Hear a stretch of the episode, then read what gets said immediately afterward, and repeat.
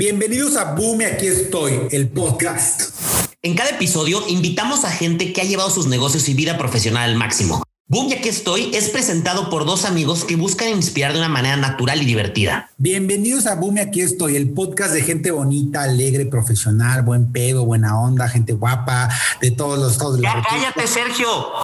¿Ya comenzamos? Ya comenzamos. ¡Comenzamos!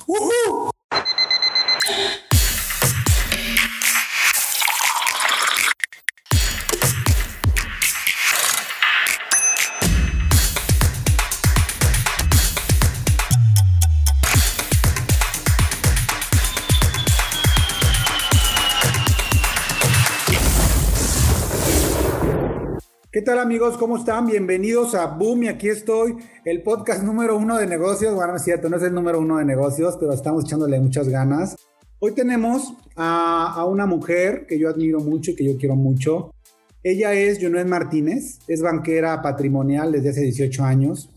Actualmente trabaja para un banco muy importante a nivel nacional.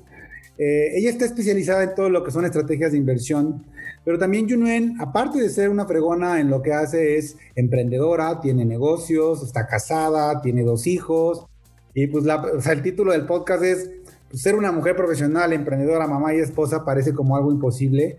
Y hoy, hoy Junuen nos va a platicar eh, cómo le está haciendo. ¿Cómo estás, Junuen? Buenas tardes. Hola, buenas tardes. Muy bien, gracias por la invitación. un gusto estar aquí con ustedes. Davidito, mi socio, amigo, ¿cómo estás? Sergio, ¿qué tal? Junuen, bienvenida. Muchas gracias por acompañarnos. Vamos a divertirnos. Gracias, Pablo. Vamos a divertirnos y vamos a empezar. Pues, eh, Junuen, quisiera eh, que nos platicaras quién es Junuen, qué hace Junuen. O sea, ahora sí que puedes platicarnos desde tu chamba hasta quién es la, la mamá luchona que está todos los días atrás de sus hijos, eh, y aguantándolos y también con el esposo y todo lo que uno tiene que hacer para llevar un balance en su vida. Platícanos, ¿qué es Junuen? ¿Quién es Junuen? Gracias, gracias por la invitación nuevamente y pues bueno, ya me presentaste a grandes rasgos, pero Junuen es una mujer casada con dos hijos, tengo 15 años de casada, dos hijos, uno de 7, otro de 11 y como bien lo comentaste, trabajo en la banca desde hace 18 años en diferentes áreas del banco y actualmente, pues bueno, en el área de, patrimonial. Y como bien dices, no es fácil, no es fácil ser, ser mamá, ser esposa, ser eh, empleada. Eh, sin, sin duda ha sido un camino difícil. Emprendedora también. Emprendedora también, es, que no, no, no es fácil, es muy agotador, pero todo se puede y todo se va logrando a su tiempo. Em, esto no te lo hubiera creído yo hace, ¿qué te diré? 12 años cuando tuve a mi primer hijo. Eh, yo decía, nada más quiero uno porque no voy a saber cómo cuidar un segundo, o sea, se me va a olvidar. Eh, le decía yo a mi mamá, le dije, es que no puedo tener otro hijo porque en verdad lo voy a olvidar, no voy a ser buena mamá, o sea, no voy a, no sé cómo lidiar con uno más. Sin embargo, llega mi segundo hijo y, pues ahí vamos, ¿no? Ya ahí vamos adelante, no se me ha olvidado. Eh, nos hemos acomodado muy bien. Cuando dices que no se me ha olvidado, ¿te refieres a olvidarlo en una tienda o olvidarlo en dedicarle, dedicarle en una tienda así yo, yo sentía que mi mente no iba a poder con tanto o sea que mi mente era solo para un hijo un marido un trabajo ya algo más ya era demasiado pero bueno, te vas dando las habilidades, em, te vas acomodando, te vas apoyando en mucha gente. Si no lo haces así, no podemos. Definitivamente hay que, hay que aceptar que necesitamos ayuda, hay que aceptar que nos debemos apoyar en otras personas para poder ir logrando cosas, ¿no?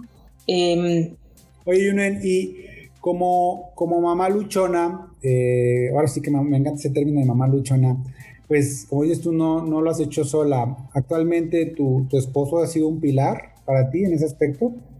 Sin duda, el apoyo de mi marido ha sido fundamental en, todo, ¿eh? Em, laboralmente hablando, o sea, él, sabe que, que, tengo una hora de salida y de repente no siempre una hora de llegada. Sin embargo, le hablo y le digo, oye, no voy a alcanzar a llegar, vete por los niños, o no alcanzo a esto, pasa por la cena y que él asuma esa, esa parte sin, sin ningún cuestionamiento, sin ningún, ninguna desconfianza, que creo que es básico, es un apoyo gigantesco. Yo creo que no, no estuviera hoy donde estoy sin el apoyo de, mi esposo, porque tengo toda la libertad, o sea, toda la libertad en lo, en lo personal, en lo profesional, en, todos los sentidos, ¿no? Y te pregunto esto porque, pues a lo mejor tienes la fortuna de tener un, buen esposo, pero hoy, vamos a hablar un poquito de, de las mujeres en general, ¿sí? de cómo, cómo pueden llevar eh, a, cabo pues una vida profesional y personal de una manera exitosa. Eh, ¿Crees que están en una gran desventaja las mujeres que hoy, por ejemplo, no están divorciadas o no tienen el apoyo de su esposo? Pues la desventaja es que les va a costar más, sin duda.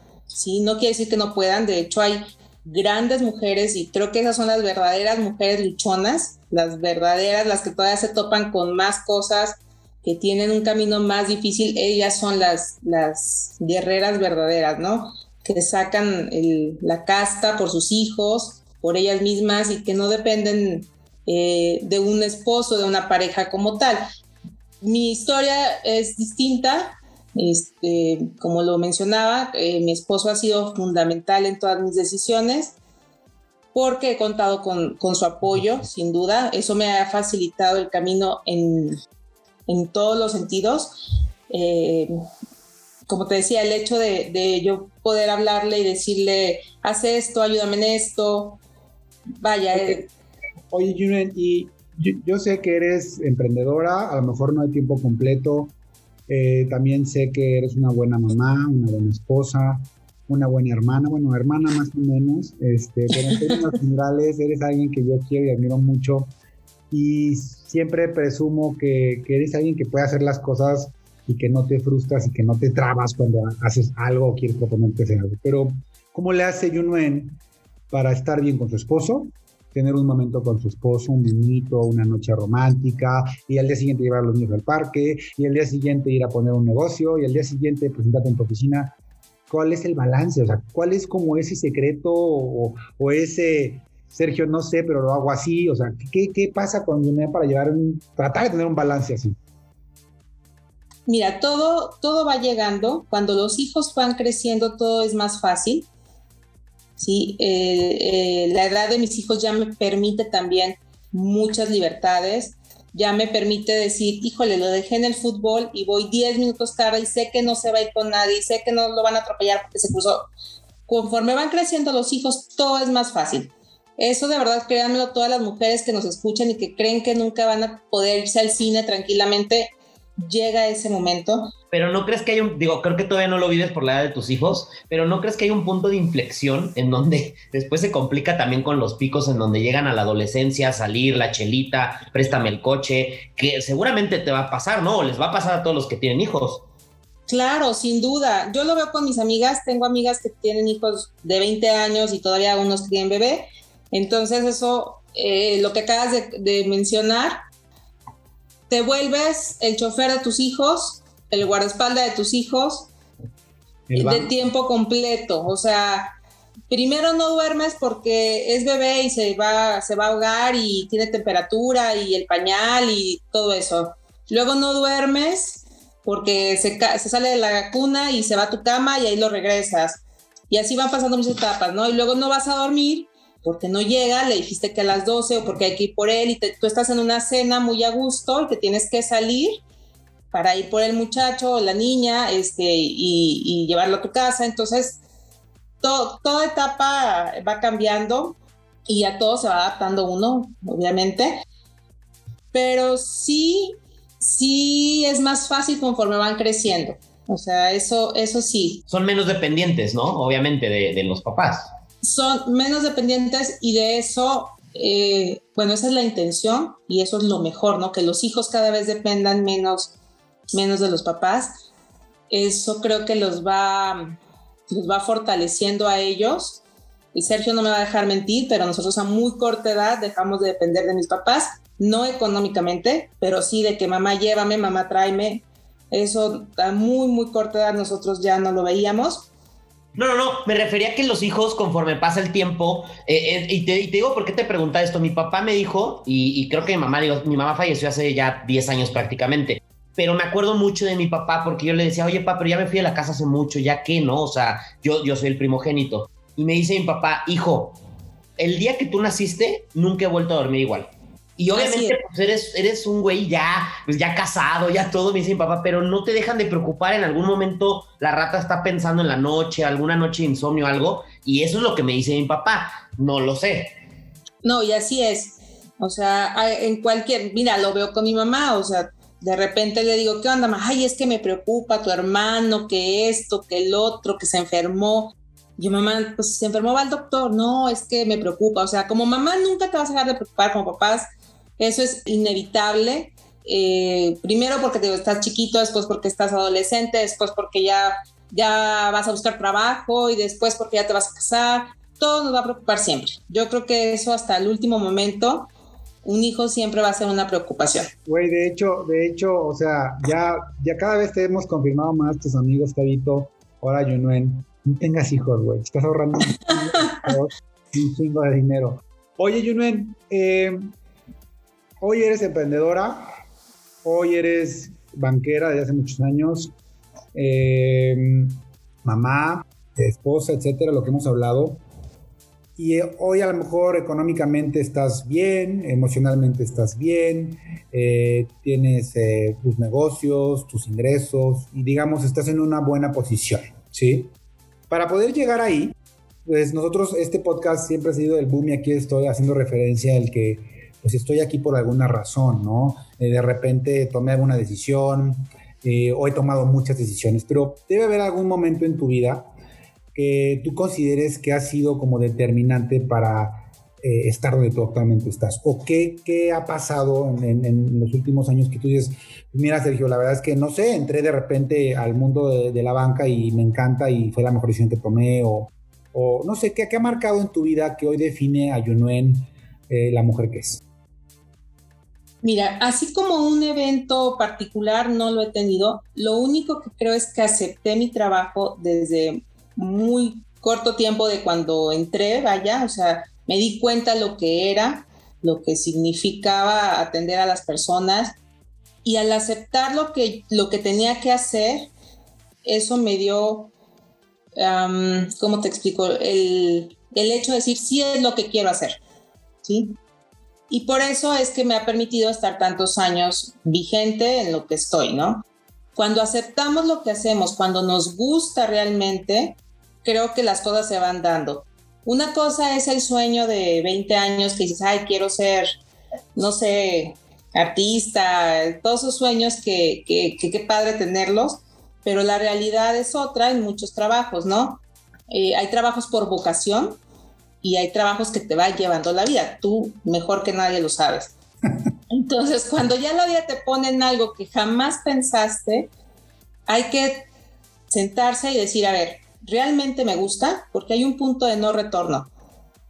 Ese punto de no retorno es cuando volteas y dices, híjole, ya pasaron tantos años, estoy harta, no me gusta lo que hago, pero no puedo renunciar porque pues mi liquidación, etcétera, ¿no? ¿Tú llegaste a ese punto o llegaste al punto de lo acepto y me gusta?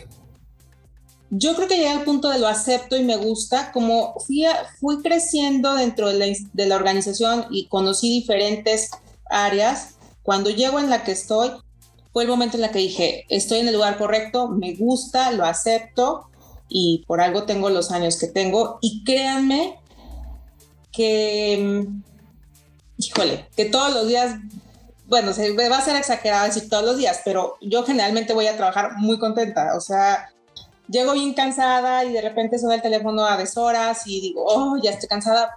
Pero el, la mayor parte del tiempo voy feliz a mi trabajo.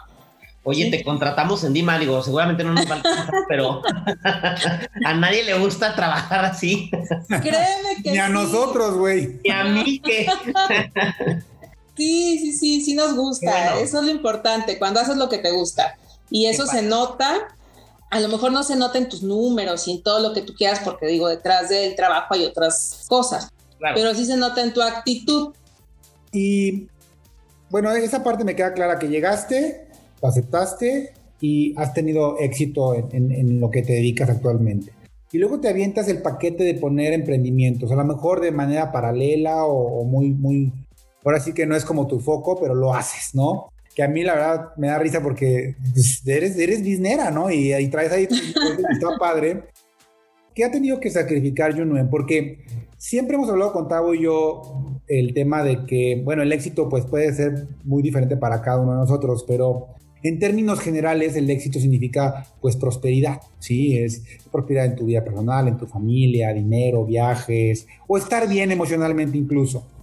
Algo ha tenido que sacrificar Junuen como mujer, y más en un país a lo mejor tan machista o que tienen menos oportunidades o no lo sé, en términos generales la mujer a veces le, ha, costado más aquí en nuestro país. ¿Qué ha tenido que sacrificar Junuen hoy eh, para estar donde está? Pues básicamente tiempo. Tiempo para mí, tiempo para mis hijos, tiempo para mi esposo. Eh, si queremos hacer algo fuera del día a día, eso es lo que tenemos que, sacrificar. En las noches, de repente, mis, mis emprendimientos, como lo, dices tú, eh, casi están hechos para el fin de semana, porque pues evidentemente trabajo para una institución y tengo que cumplir horarios y, y todo eso, ¿no? Entonces, eso extra está hecho para hacerlo en tiempos de no, no laborales. Entonces, ¿qué es lo que sacrifico? El estar viendo una película, en, en ese momento, en lugar de estar viendo una serie, estoy trabajando. El fin de semana, en lugar de irme al cine con mis hijos, de repente me, me tengo que ir a un evento y, y cubrirlo, etc. Eso es lo que se sacrifica. Para mí ha sido tiempo, ¿no?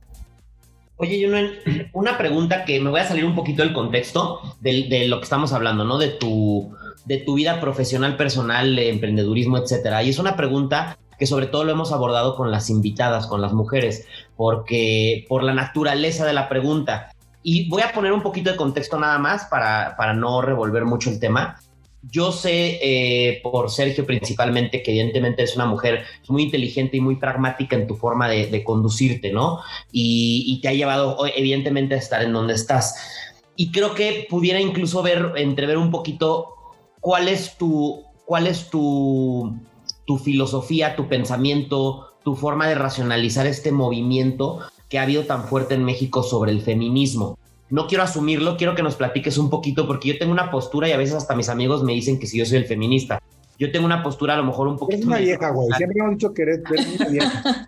sí, y, la verdad es que en muchas cosas sí pudiera yo pensarlo, pero tiene un contexto y la verdad es que conozco gente que ha estado del otro lado del dark side fuerte, gente cercana que conozco, y he visto algunos documentales medio fuertes, pero quiero que primero me des tu punto de vista eh, no voy a polemizar tanto un tema tan complejo, pero sí quiero que me des tu punto de vista sobre el movimiento.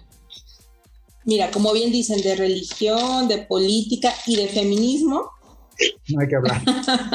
hay que hablar. No, es, es, hay una línea bien delgada en ese tema porque siempre hay dos versiones. En este caso, la mía es completamente diferente a todas esas mujeres que luchan porque yo gracias a, Dios, gracias a la vida, he estado rodeada de grandes hombres.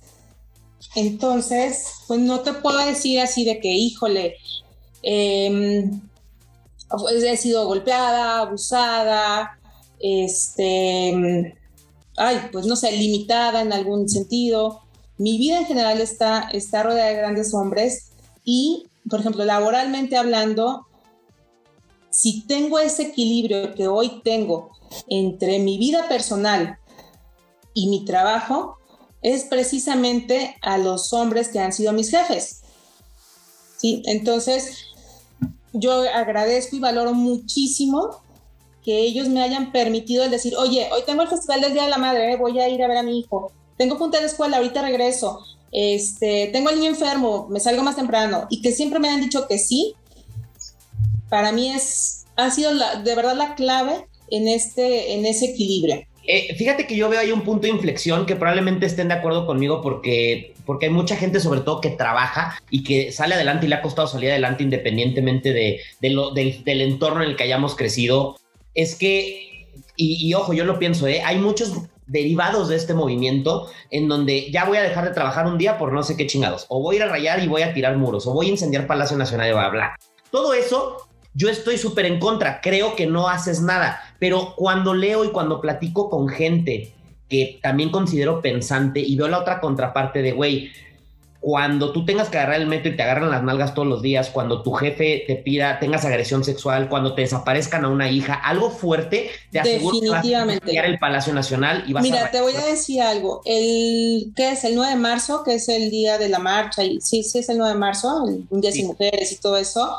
Ves las noticias y ves que están rayando, que están tumbando este, obras de arte, bueno, no sé, que están haciendo todo un, un desorden y te indigna o sea, tú ves todo eso, porque a mí me pasó, te indigna y dices, no, es que eso no es ser feminista, eso no es lo que queremos las mujeres, pero cuando escuchas a una mamá que dice, es que fui y toqué la puerta de buena manera 10 veces, 50 veces, cuando marqué y nadie me tomó el teléfono y mi hija estuvo desaparecida y tomó un Uber y la encontraron en otro lugar muerta y ves toda una historia detrás de eso, y te pones en sus zapatos, dices, yo también voy y quemo, yo también voy y rayo. O sea, yo creo que no podemos juzgar ese, ese movimiento tan radicalmente, el decir, no, eso no es el feminismo, porque tampoco estamos de ese lado, como ahorita lo mencionaba. Yo estoy de un lado, vamos a decirlo bonito, pero cuando me pongo a leer y me pongo a ver entrevistas de gente, de muchachas que han vivido acosos de padres que buscan a sus hijas, que fueron a la universidad y no regresaron, créeme que me siento completamente indignada y quiero irme a rayar y a aventar este, bombas molotov y hacer ese desmadre que todas hacen. Creo que sí, que sí está justificado en cierta medida por esas personas que, que lo han vivido y muchas son que no lo han vivido pero que están representando a las que ya no están. Entonces, sí, sí es un, como bien te lo dije, es un tema polémico porque puedes, tú puedes decir, o sea, espero no, ¿por qué haces esos desorden? Es que si no lo hago no me escuchan. Claro. Claro, pero también, por ejemplo, ahora viene mi punto de vista, o digo, eh, me acuerdo perfectamente que me decía una, alguien que trabajaba conmigo que si le íbamos a dar el día, porque era el día de un día sin mujeres, y le pregunté que si iba a ir a marchar y dice, o sea, evidentemente no fue a marchar ni nada, se quedó todo el día viendo Netflix o no sé qué hizo en todo en su casa. Creo que también, como todo, pues hay, hay mujeres, ¿sí? Que se cuelgan de un tema así para hablar de para tocar temas políticos, para pues ahora sí que tirar la, la, flojera o aprovechar simplemente el movimiento como para otro fin, ¿no? Que es como que lo que se debate todo el tiempo.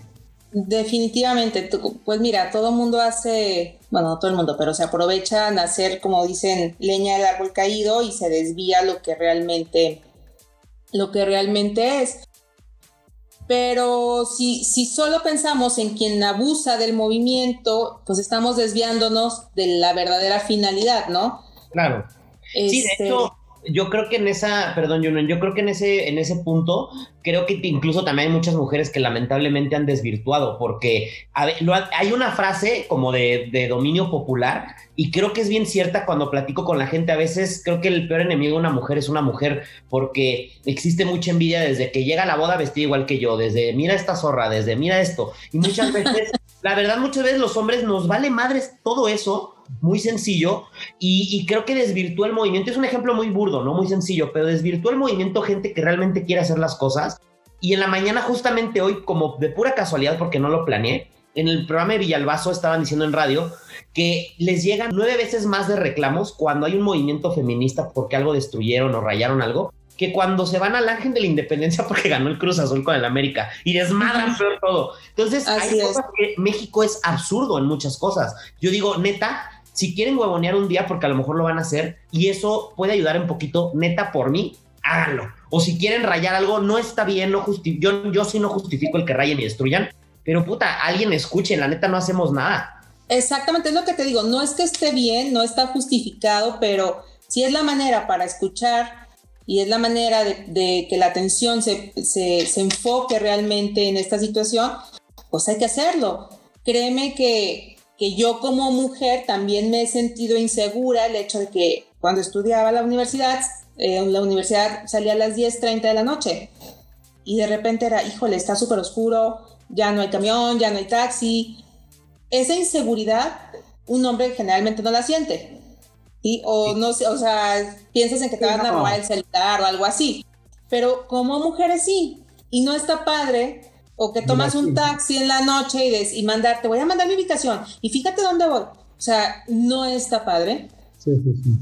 No, yo me duermo pedo en el Uber, así mira, y llego a mi casa desde una hora después y me despiertan, o sea. Exacto, y vas, y vas a llegar, ¿no? Pero eso, esa sensación, ustedes como hombres realmente no la han sentido. Este, es incomodísimo subirte al metro y que te estén viendo, como bien dijiste, Tavo, que te estén agarrando. O sea, yo creo que, que cuando ya vives eso, si te, si te enojas y dices, oye, ya basta. ¿Sí? Ahora imagínate, esto solo es sentir miedo, sentir un poco de agresión, o no, o no sé si llamarlo agresión, o abuso. Ahora, el hecho de decir, no llegó, está muerta, está desaparecida, eh, la violaron 11, o sea, cosas así, dices, no, no puede ser, no puede pasar en esto y quedarnos callados. Y esto es, a, mí lo que me parece que el movimiento feminista también debería estar apoyado por esos grandes hombres que yo mencionaba, porque también hay que agradecerles a esos hombres que son caballerosos, este, que dan su lugar, o sea, sí, sí deben de apoyarnos, porque, porque ustedes como, como hombres en general, pues tienen esposas, tienen mamás, tienen hermanas, tienen amigas, y, y sí se requiere el apoyo de todos, porque el hecho del feminismo no es querer igualdad, no es quiero ser igual que el hombre. No, el, eh, para, bueno, para mí el feminismo es, es el poder de decidir, la seguridad, el, el, poder este, ser libre. y cuando uno dice ser libre, es en todos los, aspectos, ¿no? Es el poder decir, no quiero estar con esta, con esta pareja, no quiero estar en este trabajo porque mi jefe es acosador. Es poder tomar decisiones, es el hecho de ser libre como mujer, pero como individuo, ¿no? O sea, la libertad es sin duda algo que, que no debe estar cuestionable para nadie y menos por miedo. Este es todo, es todo un tema y podríamos yo creo que hablar mucho más tiempo, pero bueno, es, eh, ahora sí que nos salimos un poco del contexto porque queríamos saber tu opinión. Yo le decía a Tavo que, pues que sí, que tienes una forma de pensar, para mi gusto, diferente al promedio de lo que uno ve y bueno, pues qué bueno que nos compartes tu opinión. Yo tengo dos preguntas, ahora sí que cambiando un poquito de tema, hablamos ya de algo más positivo y algo más alentador, que son las mujeres exitosas, las mujeres que tienen ganas de triunfar. Yo, yo te voy a hacer dos preguntas y te, y te digo la primera. La primera es, ¿qué le dirías a, las, a los millones de seguidores que tenemos ahorita escuchándonos? ¿Qué le dirías a las mujeres que nos escuchen y digan, es que yo no sé cómo tener un balance en mi vida? Es que mi esposa me, me, reclama tiempo, pero mis hijos luego no, no estoy con ellos, pero entonces en la chamba quedo mal. ¿Cuál es el, mejor secreto o el mejor tip que le puedes dar a la gente que quiere un balance en su vida profesional y personal? Y la segunda es, ¿cuál sería el mejor consejo que le puedes dar a una mujer que quiere ser eh, independiente en términos generales, que quiere simplemente no ser eh, dependiente de nadie? Porque hoy más que nunca, aparte del feminismo, pues se ve que las mujeres hoy ya no se quieren casar, quieren estarse en constante movimiento, quieren viajar, quieren bla, bla, bla, pero a veces falta billete, ¿no? Que es como, quieren todo, pero pues no tienen la lana, entonces está cañón. ¿Qué le puedes dar, eh, eh, qué, consejo les puedes dar a esas mujeres que quieren ser independientes?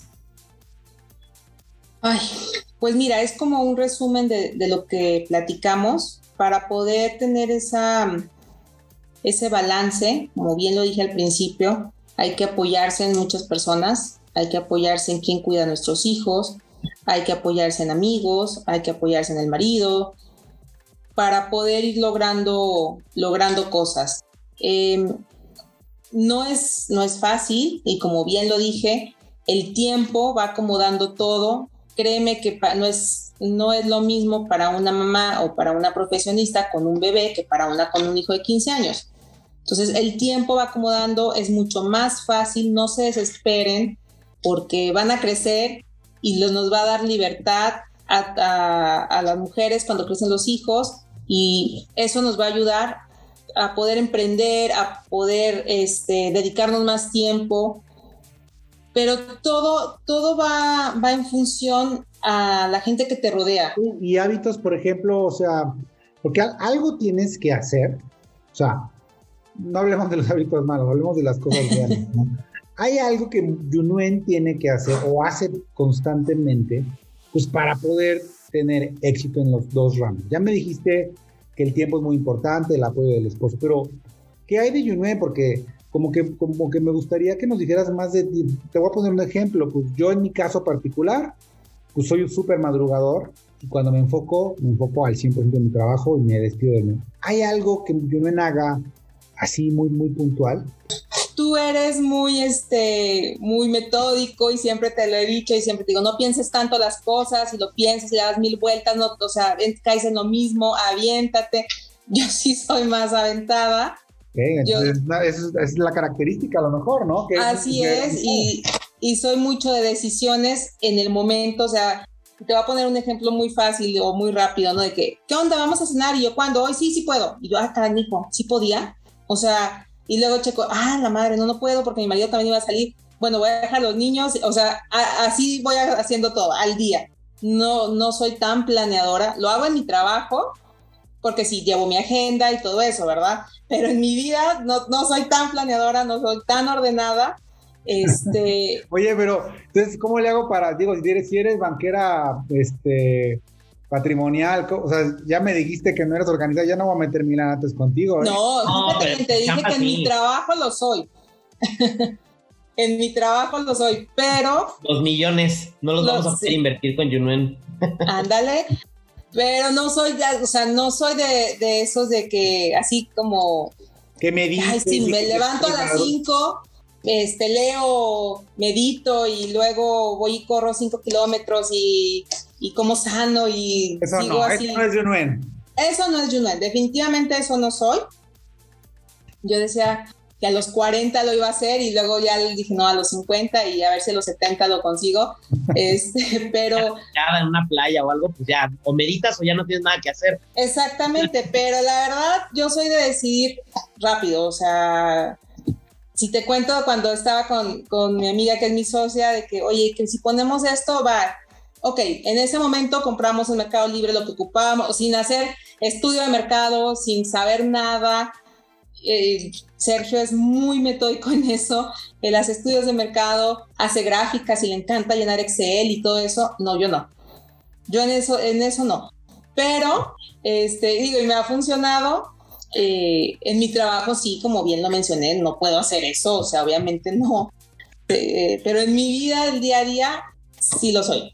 Pues lo que pasa es que hay un, o sea, por lo que, por lo que la gente que hemos escuchado, obviamente otros podcasts que, he escuchado o cosas que he leído, pues no hay una receta secreta. Evidentemente hay tips y hay cosas que te van a servir. Si te paras temprano, haces ejercicio, meditas, te enfocas, etcétera, seguramente los resultados se pudieran ver diferentes. Pero creo que siempre detrás de muchas decisiones hay un feeling, hay algo un poquito subjetivo y esa parte que nos hace humanos o que nos caracteriza, para mí también yo creo que soy un poquito híbrido. Sergio es ultra teto y todo es así. Y, la verdad se lo admiro porque es difícil mantener ese ritmo. Pero también admiro a la gente que, que, es mucho más de corazón. Yo trato de llevar un medio. O sea, yo todo siempre le digo a Sergio, balance, balance. O sea, tengo que pensar las cosas, pero no tanto como para que me... Exacto. O sea, yo lo pienso...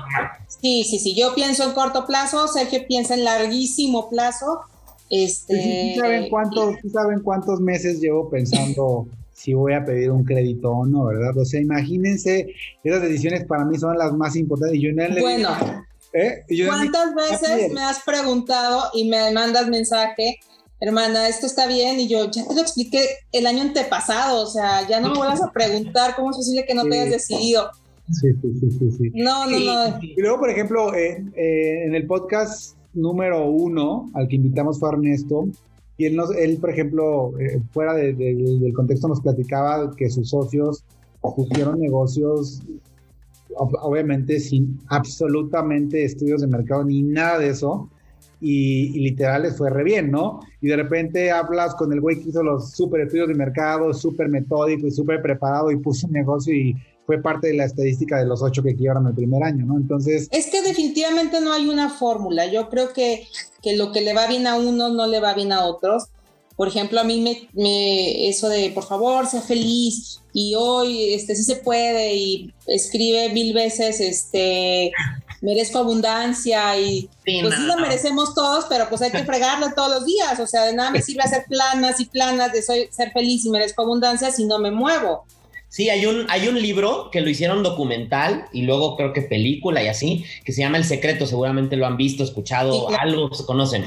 Bueno, y el secreto o la ley de la atracción universal que le llaman es, y literal, yo vi el documental de una hora porque no quise perder mi tiempo, porque sonaba todo como sectista incluso, ¿no? Del típico cuate este, que te va a llevar a la cima pensando en, en pendejadas y al rato te suicidas, ¿no? Algo así lo veía como muy sectista.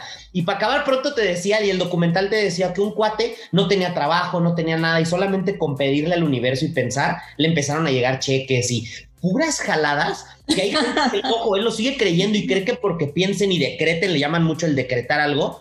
Pues no, o sea, obviamente si tú piensas en que quieres cambiar de coche, por poner un ejemplo, y, y, tu cerebro está enfocado en eso y le chingas para ganar dinero, ahorrar y te lo compras, pues claro, pero no es una ley de la atracción. Es pusiste un objetivo y lo perseguiste, pero hay mucho bullshit alrededor. Pero fíjate que yo sí creo mucho en la vida, por ejemplo, o sea, ahora sí que yo y yo somos polos opuestos porque... Completamente.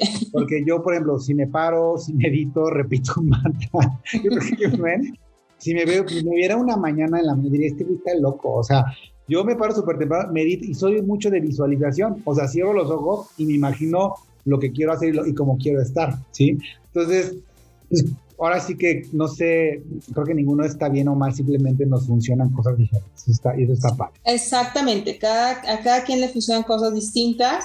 Como le decía, no creo que haya una fórmula mágica. Luego ves en redes sociales los cinco puntos del empresario exitoso. Y madre, no tengo ninguno, o sea, no voy a ser exitosa nunca. este, pero no, no, no para todos funciona. No, lo que decían de, por ejemplo, una conferencia que dio, joder, no me acuerdo el nombre ahorita, pero hablaban sobre Steve Jobs, sobre Mark Zuckerberg, sobre cuates muy cabrones y decían, güey, todos estos güeyes dejaron la universidad y ve lo que hicieron y todo. Yo digo, puta, yo dejo la universidad y estaré jalando en un McDonald's. Porque, pues, este es un güey, un güey que nace cada 100 años. Me explico, además, de dónde vienen. Vienen de Harvard, de Princeton, de Stanford. O sea, creo que hay un, hay alrededor, que es el primer punto que no quería perder yo, ¿no, Sergio? Es que hay un concepto que no quiero entrar en el, rollo filosófico de hueva, pero hay un concepto que se llama materialismo dialéctico. Y lo que significa es que las consecuencias generan al hombre y el hombre a las consecuencias. Con hombre me refiero a la raza humana. Y esto significa que hay mucha gente que el papi le hereda a la empresa y el hijo hace un desmadre. O el papi le hereda a la empresa y el hijo hace un emporio.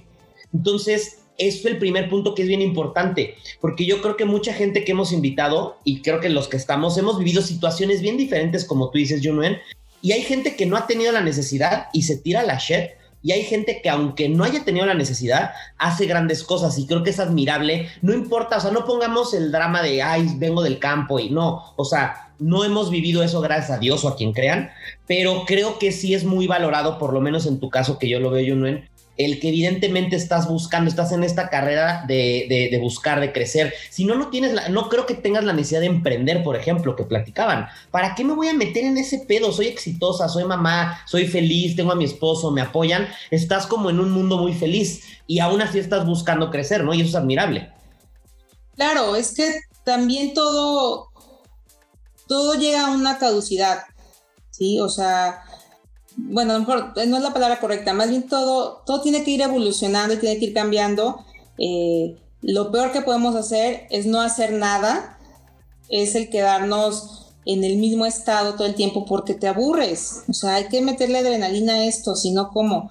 ¿Cómo vamos, no? Este, lo, así yo les digo mucho a mis clientes y sobre todo cuando ya se jubilan, que los, les digo, ¿y qué va a hacer?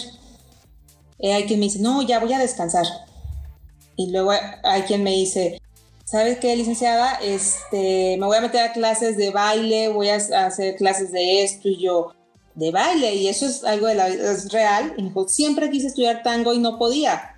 Y me dice, y ahora este tiempo es mío. Qué padre. Entonces, realmente el hecho de no quedarnos en donde estamos, aunque tengas la comodidad, aunque tengas todo bajo control, pues hay que, hay que seguir moviéndonos. Sí, sí, sí.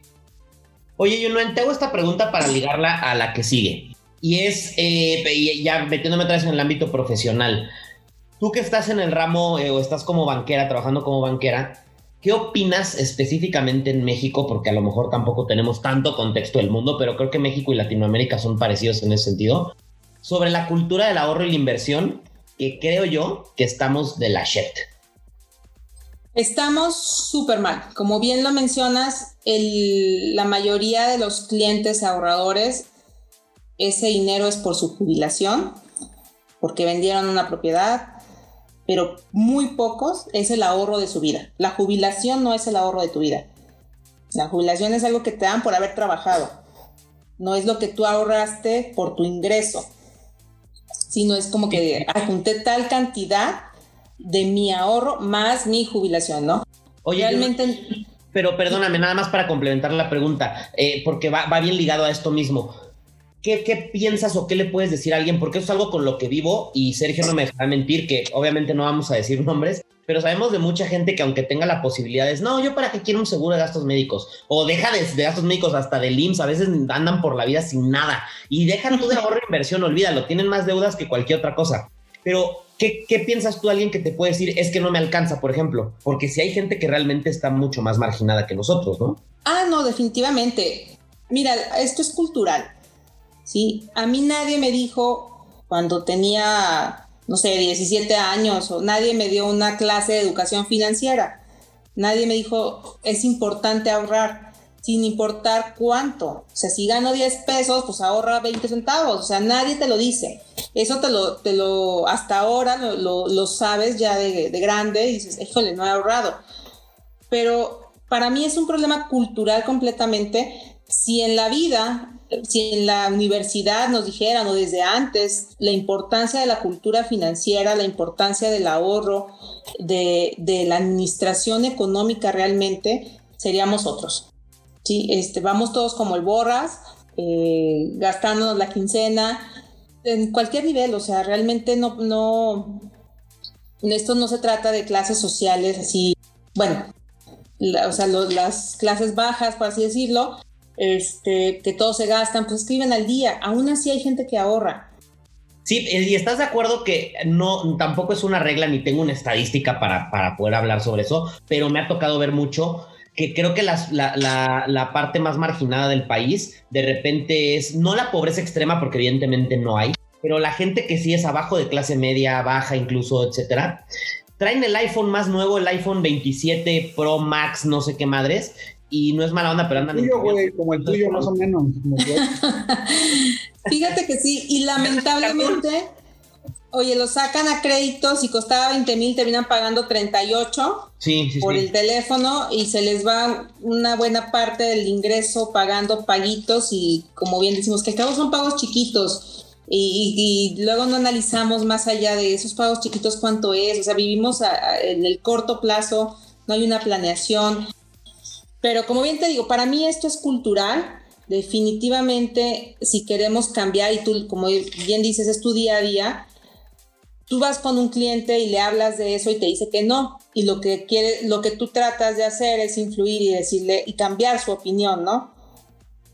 O concientizarlo, muchas veces. O concientizarlo, claro. Este, y hay quien, te, quien le cae el 20 de momento y dice, oye, tienes razón, o sea, no tengo nada ahorrado. Y es cuando, cuando ya realmente, pues la persona y si tienes razón, no he ahorrado nada, vamos a ahorrar. Y luego ves que pasaron ya muchos años y dices, pero es bien poquito. O sea, no ahorré tanto.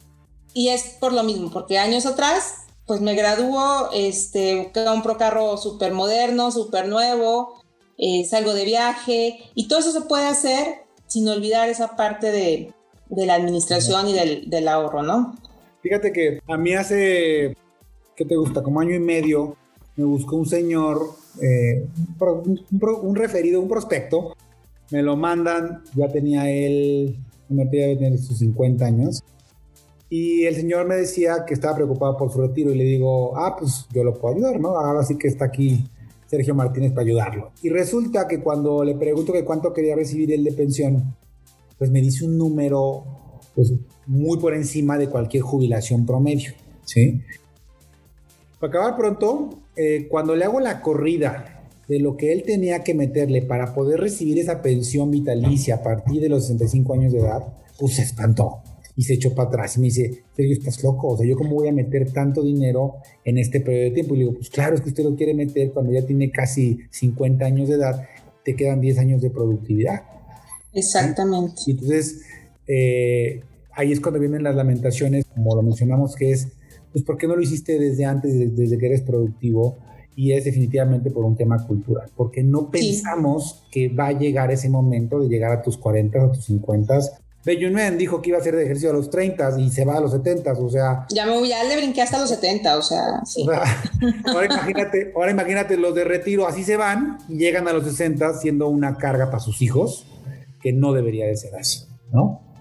Y, fíjate que algo que también me da gusto, lo veo yo en, el banco, es que también ya está cambiando esa cultura en los chavos. Hay muchas plataformas ahora que te permiten ahorrar. Este, digo, ya traen ahí ideas muy modernas y todo lo que tú quieras, pero em, ya lo hacen. O sea, no sé en qué proporción, no sé, la verdad, pero yo, yo lo veo con mis compañeros de trabajo pues son de 22 años, de 25 años, les doblo prácticamente la edad y, este, y los escucho de que invierten y compran criptomonedas y todas esas cosas. Pero sí, o sea, veo que, que el chip para, esa, para estos chavos o para estas nuevas generaciones está cambiando, cosa que me da mucho gusto, porque yo a su edad por supuesto que no pensaba en abrir una plataforma de inversión.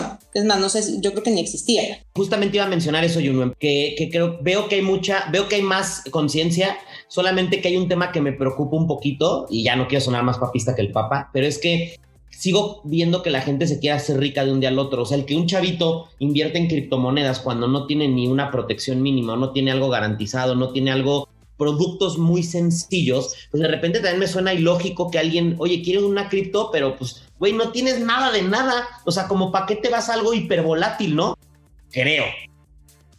Sí, sabes que como es tema de moda y pues tanta información, las redes, todo lo que se mueve ahora, este, y es como hablar, te digo, yo lo veo en, en donde trabajo así de que escuchas a los chavos y no, es que compré tantas criptomonedas, sino, o sea, es como, como estar en, el mismo canal todos, pero sí, tienes razón. Mejor eso, o sea, yo creo que, digo, entiendo el punto de tabo de que están bien chaquetos, ahora sí por no poner otra palabra, también mensos, pero aún así, el, lo que dice Jonen está padre, que hoy por lo menos, mira, las finanzas personales pareciera que están de moda y creo que es la mejor moda que puede haberle pasado a este país. Por supuesto. Ya ahorita ya se habla de dinero, inversiones, ahorro, rentabilidad, margen, seguros, eh, temas de patrimonio, ahorro, bla, bla, bla. Creo que es mucho mejor eso que cualquier otro tema de moda que me puedas decir. Claro, claro. Y, y como bien lo digo, o sea, cada vez hay más cultura financiera, cada vez la gente sabe más.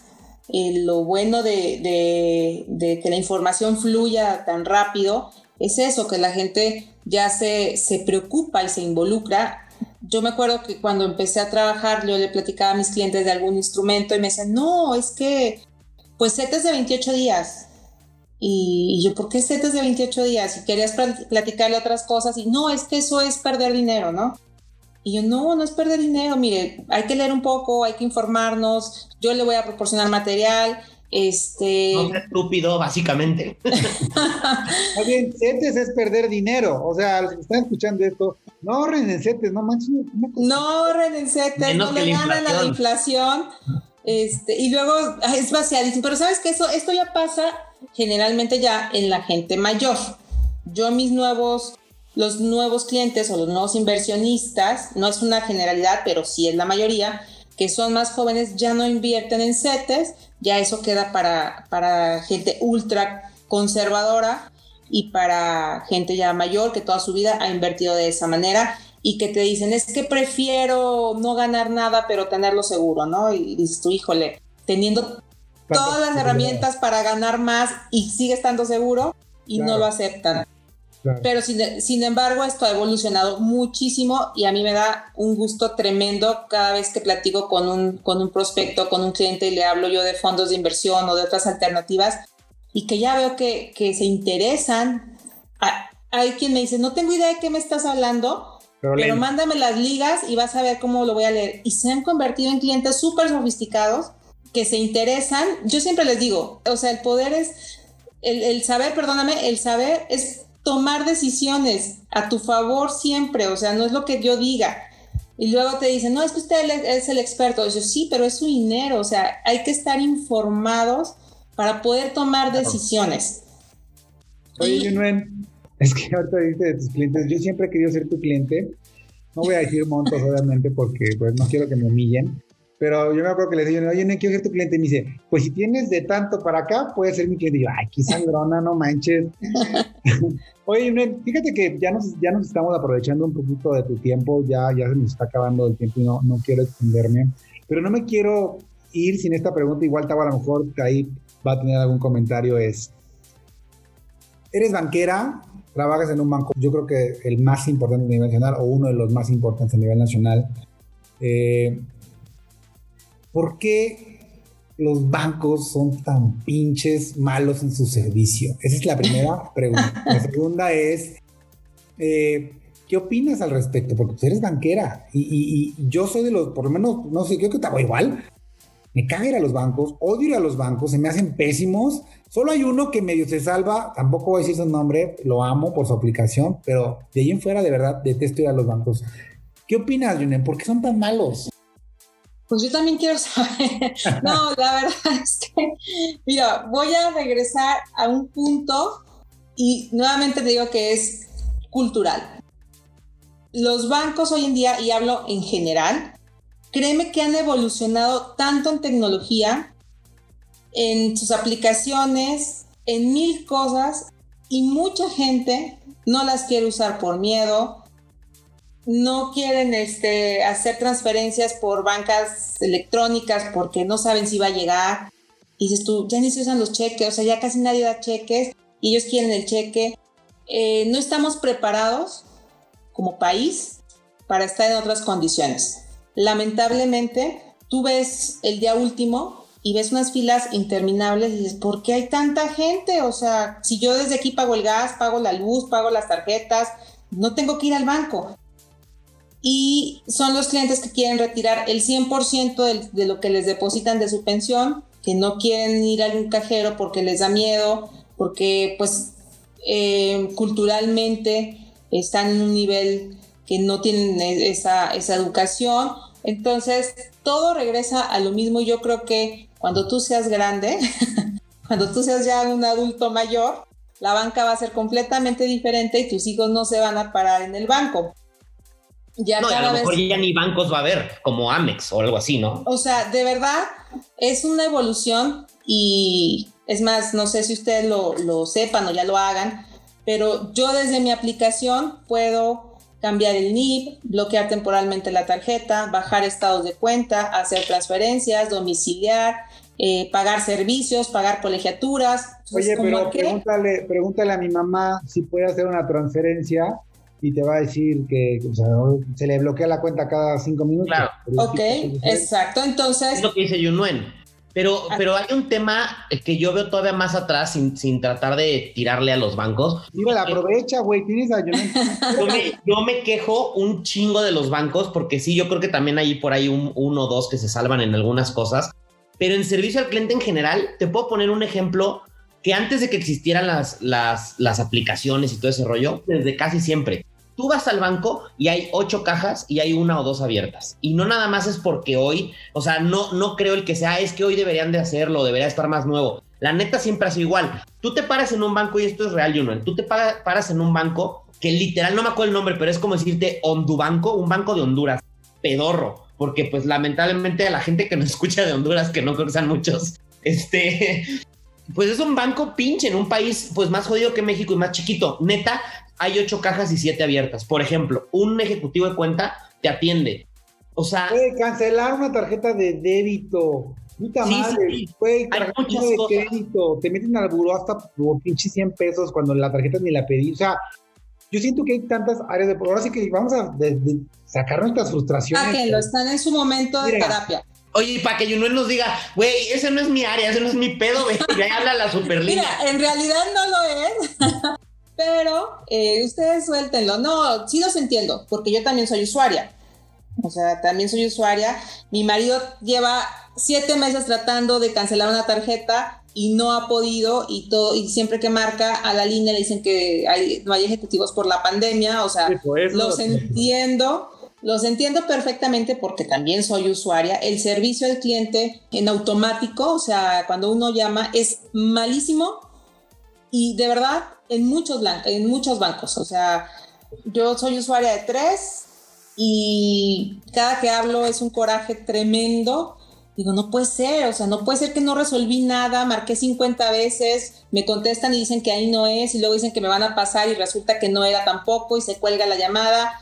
Definitivamente son áreas de oportunidad que tenemos aquí en México, que, que, cada vez vamos cambiando para mejorar. Ahora los bancos miden mucho la atención al cliente, a los, eh, al personal que trabaja, nos miden con encuestas de calidad y nos pegan muchísimo en nuestro desarrollo profesional la opinión de un cliente. Entonces, cada vez se cuida más esa parte, pero si hay muchísimo camino, los entiendo y que, qué más quisiera yo ser más poderosa y ayudarlos a, solucionar todos esos problemas. Oye, pues no te vayas lejos, digo, ya para darle carpetazo a este tema. O sea, hace años te hablaban para ofrecerte un servicio y era para ofrecértelo, ¿no? Y obviamente yo que me dedico a ventas, este, escucho mucho sus guiones telefónicos. no manches, o sea, ¿cómo cambió radicalmente? Hoy te saludan, hola señor Sergio Martínez, ¿cómo está? Muy buenas tardes, o sea, y te saludan y te preguntan. Antes, eso, ni de broma, ¿no? Hoy te paras a un banco chingón o uno de los buenos, tienen este televisiones, tickets, todo súper bonito, súper limpio, pero de repente ves a la contraesquina y hay un banco más o menos grande igual y parece una, un gallinero horrible. Entonces sí, sí ha habido una evolución, pero yo creo que les falta un chorro, un chorro. Por favor, dile a tu banco que ya se ponga las pilas, porque si no voy a retirar mis millones. Y la cuenta de, y la cuenta de Dima Consulting se va a Sobre todo, nos llevamos todas nuestras nóminas, todas nuestras cuentas corporativas. Los voy a desmentir porque no son mis clientes. Ah, es, que no nos alcanza, Yune, para contigo no se alcanza. Oye, Yune, pues muchas, muchas gracias por, por el tiempo. La verdad es que estuvo, estuvo padre.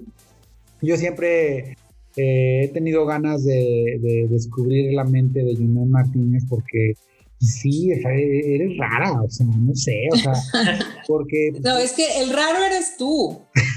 Exacto, a lo mejor... Es lo que yo le digo, es lo que Él es el raro. Mira, Tavo, tú conoces a mi familia y definitivamente el raro es él.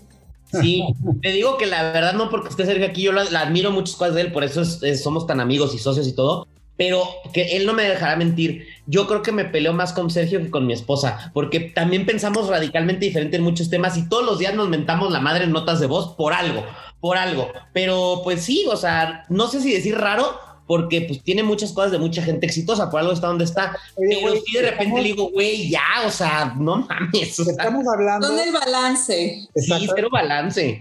Estamos hablando de Junuen, güey, no de mí. Oye, pues muchas gracias. Eh, la verdad es que eh, estuvo padre, se nos pasó, bueno, se pasó volando, ya creo que ya la llevamos una hora, no sé cuánto. Sí. Muchas gracias, Junuen. Eh, ¿Dónde te podrían localizar, digo, en caso de que alguien te quisiera? No, no sé, creo que no eres muy activa en redes sociales, pero si alguien quisiera, ¿no? Que alguien que lo escuchó diga, oye, pues me cayó bien Yumen, me gustaría que me diera un consejo porque soy mujer, o sabes que siempre quiero invertir y tengo mucha lana, como Tavo, por ejemplo, este, ¿cómo, cómo te pueden contactar? Bien, les voy a dar mi correo, mi correo personal. Sí porque por, por cuestiones de política pues no les puedo dar de momento mi correo corporativo, pero sí les voy a dar mi personal, que es mi nombre, es Junuen, con Y, M-A-R-T, arroba hotmail.com, y con mucho gusto me pueden este, mandar ahí sus correos, todo lo que, las dudas o plática que, quieran, ahí estoy para servirles. Y pues fue un gusto estar con ustedes. Creo que nunca he platicado tanto de mí misma una hora a alguien, entonces se fue rápido, ¿no? Espero que haya sido de su interés, que, que haya sido una plática con beneficios para muchas personas.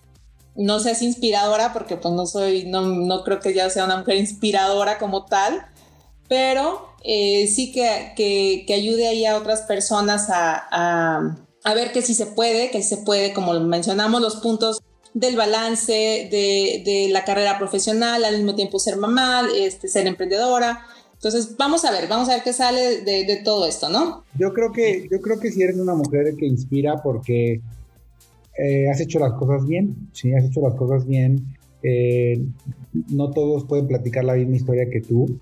El simple hecho de, tener una vida, pues a lo mejor estable, eh, con tus hijos bien educados, con un excelente matrimonio.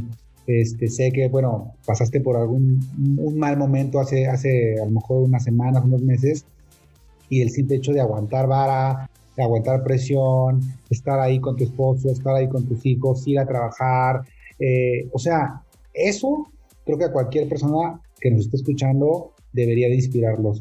Eh, yo te lo agradezco mucho, yo te quiero mucho, para mí eres alguien que, quiero, que, me inspiras, que te adoro. Este, y bueno, pues ahora sí que boom, y aquí estás, y muchas boom, y aquí estamos. Sí, muchas gracias. La verdad es que yo eh, no, hemos convivido tanto como me gustaría, pero he escuchado puras cosas buenas de ti siempre, de muchas personas. Y, este, y también te admiro y definitivamente creo que igual que Sergio, creo que puedes inspirar por muchas cosas y sobre todo desde algo muy sencillo para nosotros pudiéramos verlo y es que tener tres cosas que, como el título lo dice, ser profesionista, ser emprendedora, ser mamá, ser esposa, etcétera, no es fácil. Hay muchas mujeres y muchos hombres también que de repente el hecho de que nada más nos hayan corrido nuestro trabajo ya se nos viene el mundo encima. Entonces, definitivamente creo que tu historia es digna de admirar, de contar, y yo creo que más de una persona vas a, vas a tocar y ojalá que, sean muchas mujeres que, que, sigan ese camino, ¿no? Muchas gracias, John. Pues muchas gracias, muchas gracias por sus palabras este, ya habrá tiempo de convivir, Tabo, vas a ver que, que sí, y será pronto. Y pues nuevamente les agradezco el espacio y boom, aquí estamos, ¿no? Tú dile a Tavo, este, güey, te invito una carne asada y chupe gratis, no mames, al día siguiente lo tienes al... Perfecto. Buenísimo. Oye, pues, gracias, Junuen. Este, pues, amigos, gracias por escucharnos, que estén muy bien. Ya escucharon a Junuen. Estamos en contacto, boom, y aquí estoy, un episodio más sus comentarios, retroalimentación. Acuérdense, síganos en redes sociales. Eh, estamos como arroba, aquí estoy en Instagram. Y eh, Tavo está como Octavio Díaz Consultor en Instagram también y yo como Sergio Más. Muchísimas gracias por escucharnos. Gracias. Cuídense gracias, mucho. Gracias, Tavo. Bye bye. A ti, bye.